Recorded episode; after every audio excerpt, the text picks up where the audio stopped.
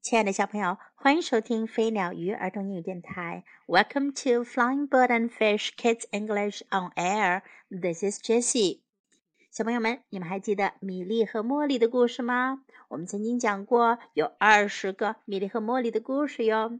今天，Jessie 老师要给你讲的是另一个米莉、茉莉的故事：Millie, Molly and Bush Bob。米莉和茉莉和大胡子鲍勃。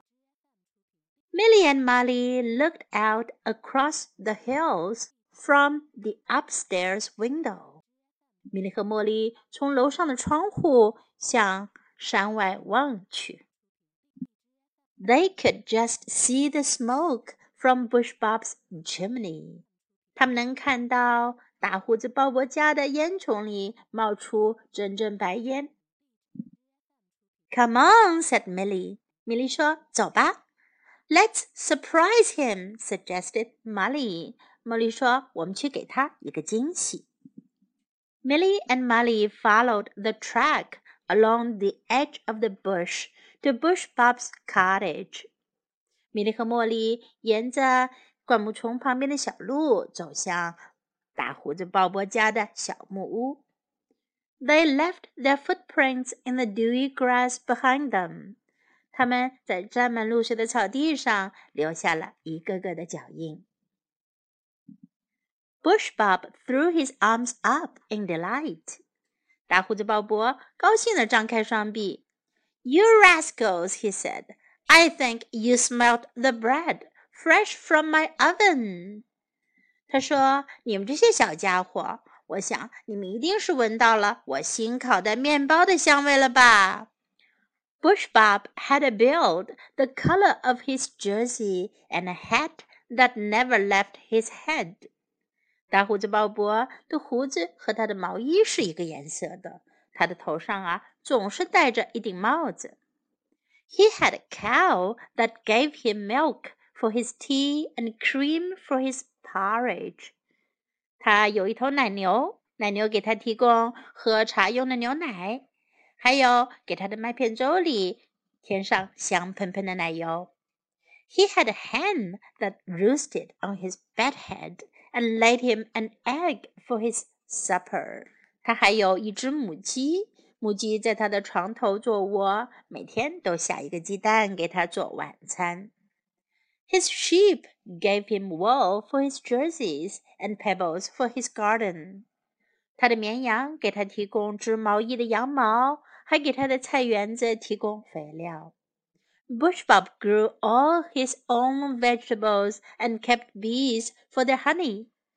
大胡子鲍勃在菜园里种了好多的蔬菜，还养了蜜蜂来采蜜。His orchard gave him apples and pears and peaches and plums。他的果园长满了苹果、梨子、桃子和李子。Come now," said Bush Bob, when Milly and Molly were full of fresh bread and honey. honey。米莉和茉莉饱餐了一顿新鲜面包和蜂蜜。这时，大胡子鲍勃说：“来，Let's sit in the sun and enjoy the birds。让我们坐在阳光下欣赏小鸟的歌声吧。” Milly and Molly sat with Bush Bob on the old bench under the apple tree 米莉、茉莉和大胡子鲍勃一起坐在苹果树下的旧长椅上。They shut their eyes tight and listened。他们紧紧地闭上眼睛，倾听着。Just lovely, sighed Bush Bob. If you listen very carefully, you'll hear the skylark singing her heart out over the hay paddock in the valley below. 多好听呀！大胡子鲍勃说：“如果你们仔细听的话，你们能听到云雀将它的心声唱遍整个山谷。” Then Bush Bob was quiet for a very long time. 大胡子鲍勃静静地听了好长好长的时间。Millie opened one eye, and so did Molly. 米莉和茉莉偷偷地睁开了一只眼睛。Bush Bob, are you there? 大胡子鲍勃，你睡着了吗？I'm enjoying it all for one last time," he said. 大胡子鲍勃说：“这是我最后一次享受这美妙的声音了。” Milly and Molly sat up straight with both eyes wide open. 米莉和茉莉惊讶地坐了起来，两只眼睛睁得大大的。Where are you going? 他们问，你要去哪儿呀？Bushbob explained. 大胡子鲍勃解释说：“Great Aunt Hetty has died and left me her apartment and a bank full of money。”我的姨妈海特去世了，她给我留下了一栋公寓，还有很多很多的钱。Milly and Molly's eyes were like saucers。米莉和茉莉的眼睛睁大的像盘子一样圆。I know," said Bush Bob gently. 大胡子鲍勃轻声地说：“我知道。” I am getting old now, and besides, you'll be able to come and visit me. 我越来越老了，而你们呢，可以去城里看我呀。Milly and Molly knew it wouldn't be the same, as they hugged Bush Bob and said their thank yous. They wondered if they would ever see him again. 米莉和茉莉知道一切都会不一样了。他们拥抱了大胡子鲍勃，说了谢谢。他们担心再也不会看到他了。Goodbye, Bush Bob! They called as they waved. 他们一边挥手一边喊：“再见了，大胡子鲍勃。” Bush Bob waved his head until Milly and Molly were too small for his old eyes to see. see。大胡子鲍勃用力地挥动着他的帽子，直到米莉和茉莉走到再也看不到了。When Milly and Molly looked out across the hills, the sky was empty without the smoke from Bush Bob's chimney. 米莉和茉莉在往山外看的时候。天空再也看不到大胡子鲍勃烟囱里冒出来的烟了，显得空荡荡的。They could hear the skylark, but her song seemed a sad one. 他们还能听到云雀唱歌，可是它的歌声听起来好悲伤。Bush Bob settled into his new apartment. 大胡子鲍勃搬到了他的新公寓里。There was a peg for his hat and a balcony with a view. 房子里有一个可以挂帽子的架子，还有一个可以看风景的阳台。but there was no room for a garden or tree with an apple. 可是这儿没有地方种菜，也没有地方种苹果树。There wasn't a hive or fresh egg for supper.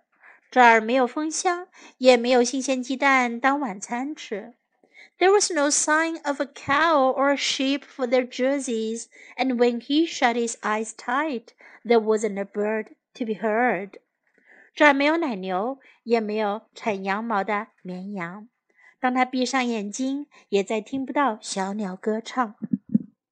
On his doorstep lived a tramp who had a parrot with a patter and a hat for donations。在他门前的台阶上住着一个流浪汉， 流浪汉有一只鹦鹉，还有一个用来盛钱的帽子。What do you say? asked Bush Bob. 大胡子鲍勃说：“你说怎么样呢？Give me your parrot, and I'll give you a bed and a pack for your hat。把你的鹦鹉给我，我会给你一张床，还有一个架子可以挂你的帽子。”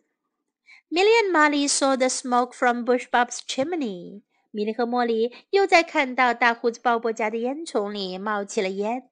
They heard the skylark singing as though her heart would burst.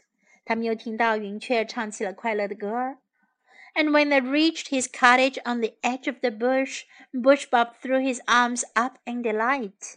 当他们沿着灌木丛边上走到大胡子鲍勃家的小屋时，大胡子鲍勃非常高兴地张开双臂。You rascals, he said, I think you smell the bread fresh from my oven.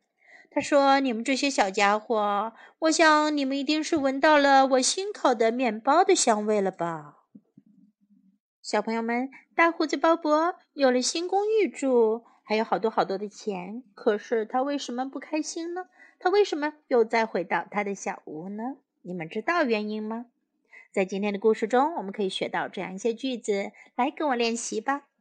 We may look different, but we feel the same。我们先来复习一下米莉和茉莉的座右铭。我们看起来不一样，但我们的感受是相同的。We may look different, but we feel the same. Look different，看起来不一样。Feel the same，感受是一样的。 Let's surprise him. 我们去给他一个惊喜。Let's surprise him.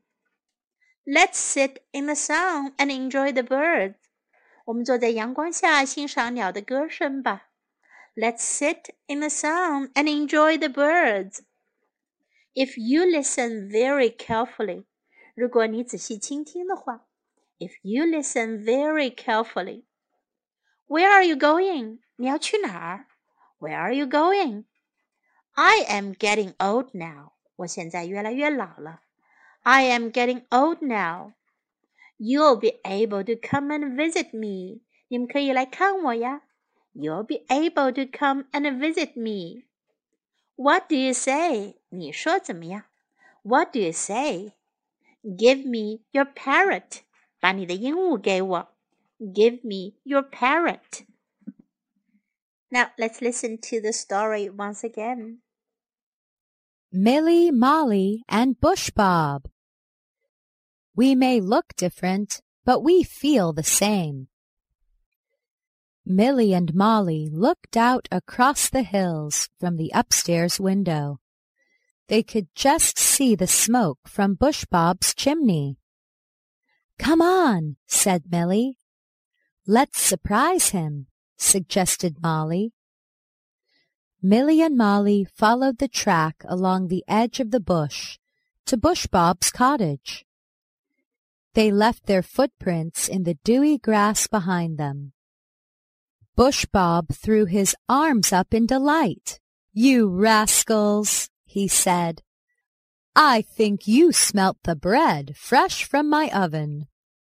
Bush Bob had a beard the color of his sweater and a hat that never left his head. He had a cow that gave him milk for his tea and cream for his porridge. He had a hen that roosted on his bedhead and laid him an egg for his supper. His sheep gave him wool for his sweaters and pebbles for his garden. Bush Bob grew all his own vegetables and kept bees for their honey. His orchard gave him apples and pears and peaches and plums.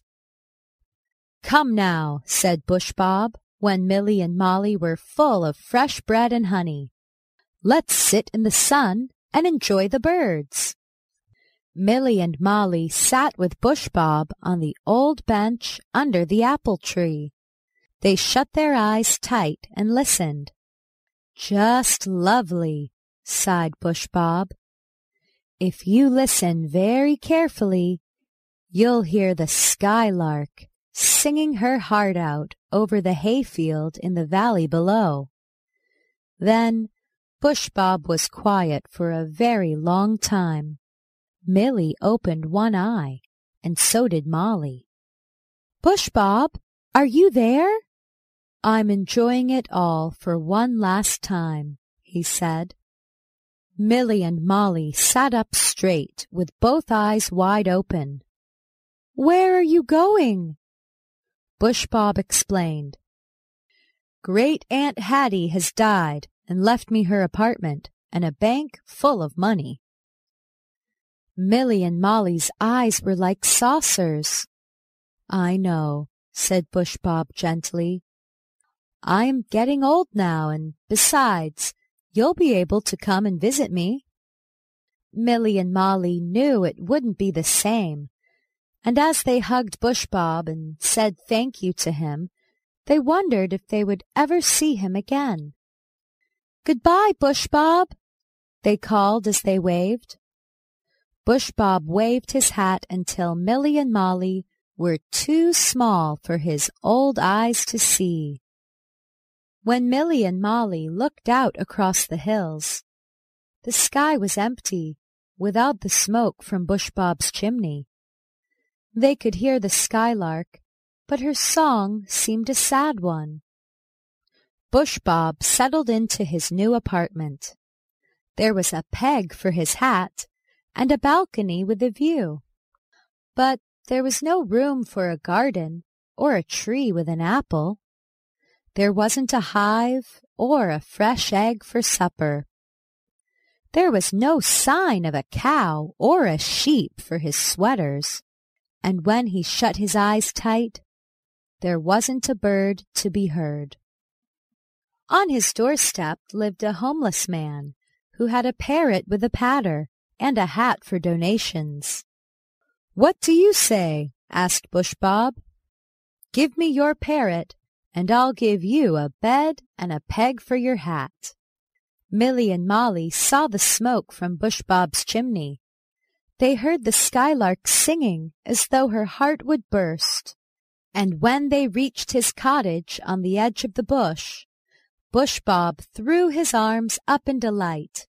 You rascals, he said, I think you smelt the bread fresh from my oven. The end of the story. Do you like the stories of Milly and Molly？你们喜欢米莉和茉莉的故事吗？别忘了，我们之前播出过二十个米莉和茉莉的故事呢。你可以在专辑那儿找到它们。Okay, the end of the story. Thank you for listening. Until next time, goodbye.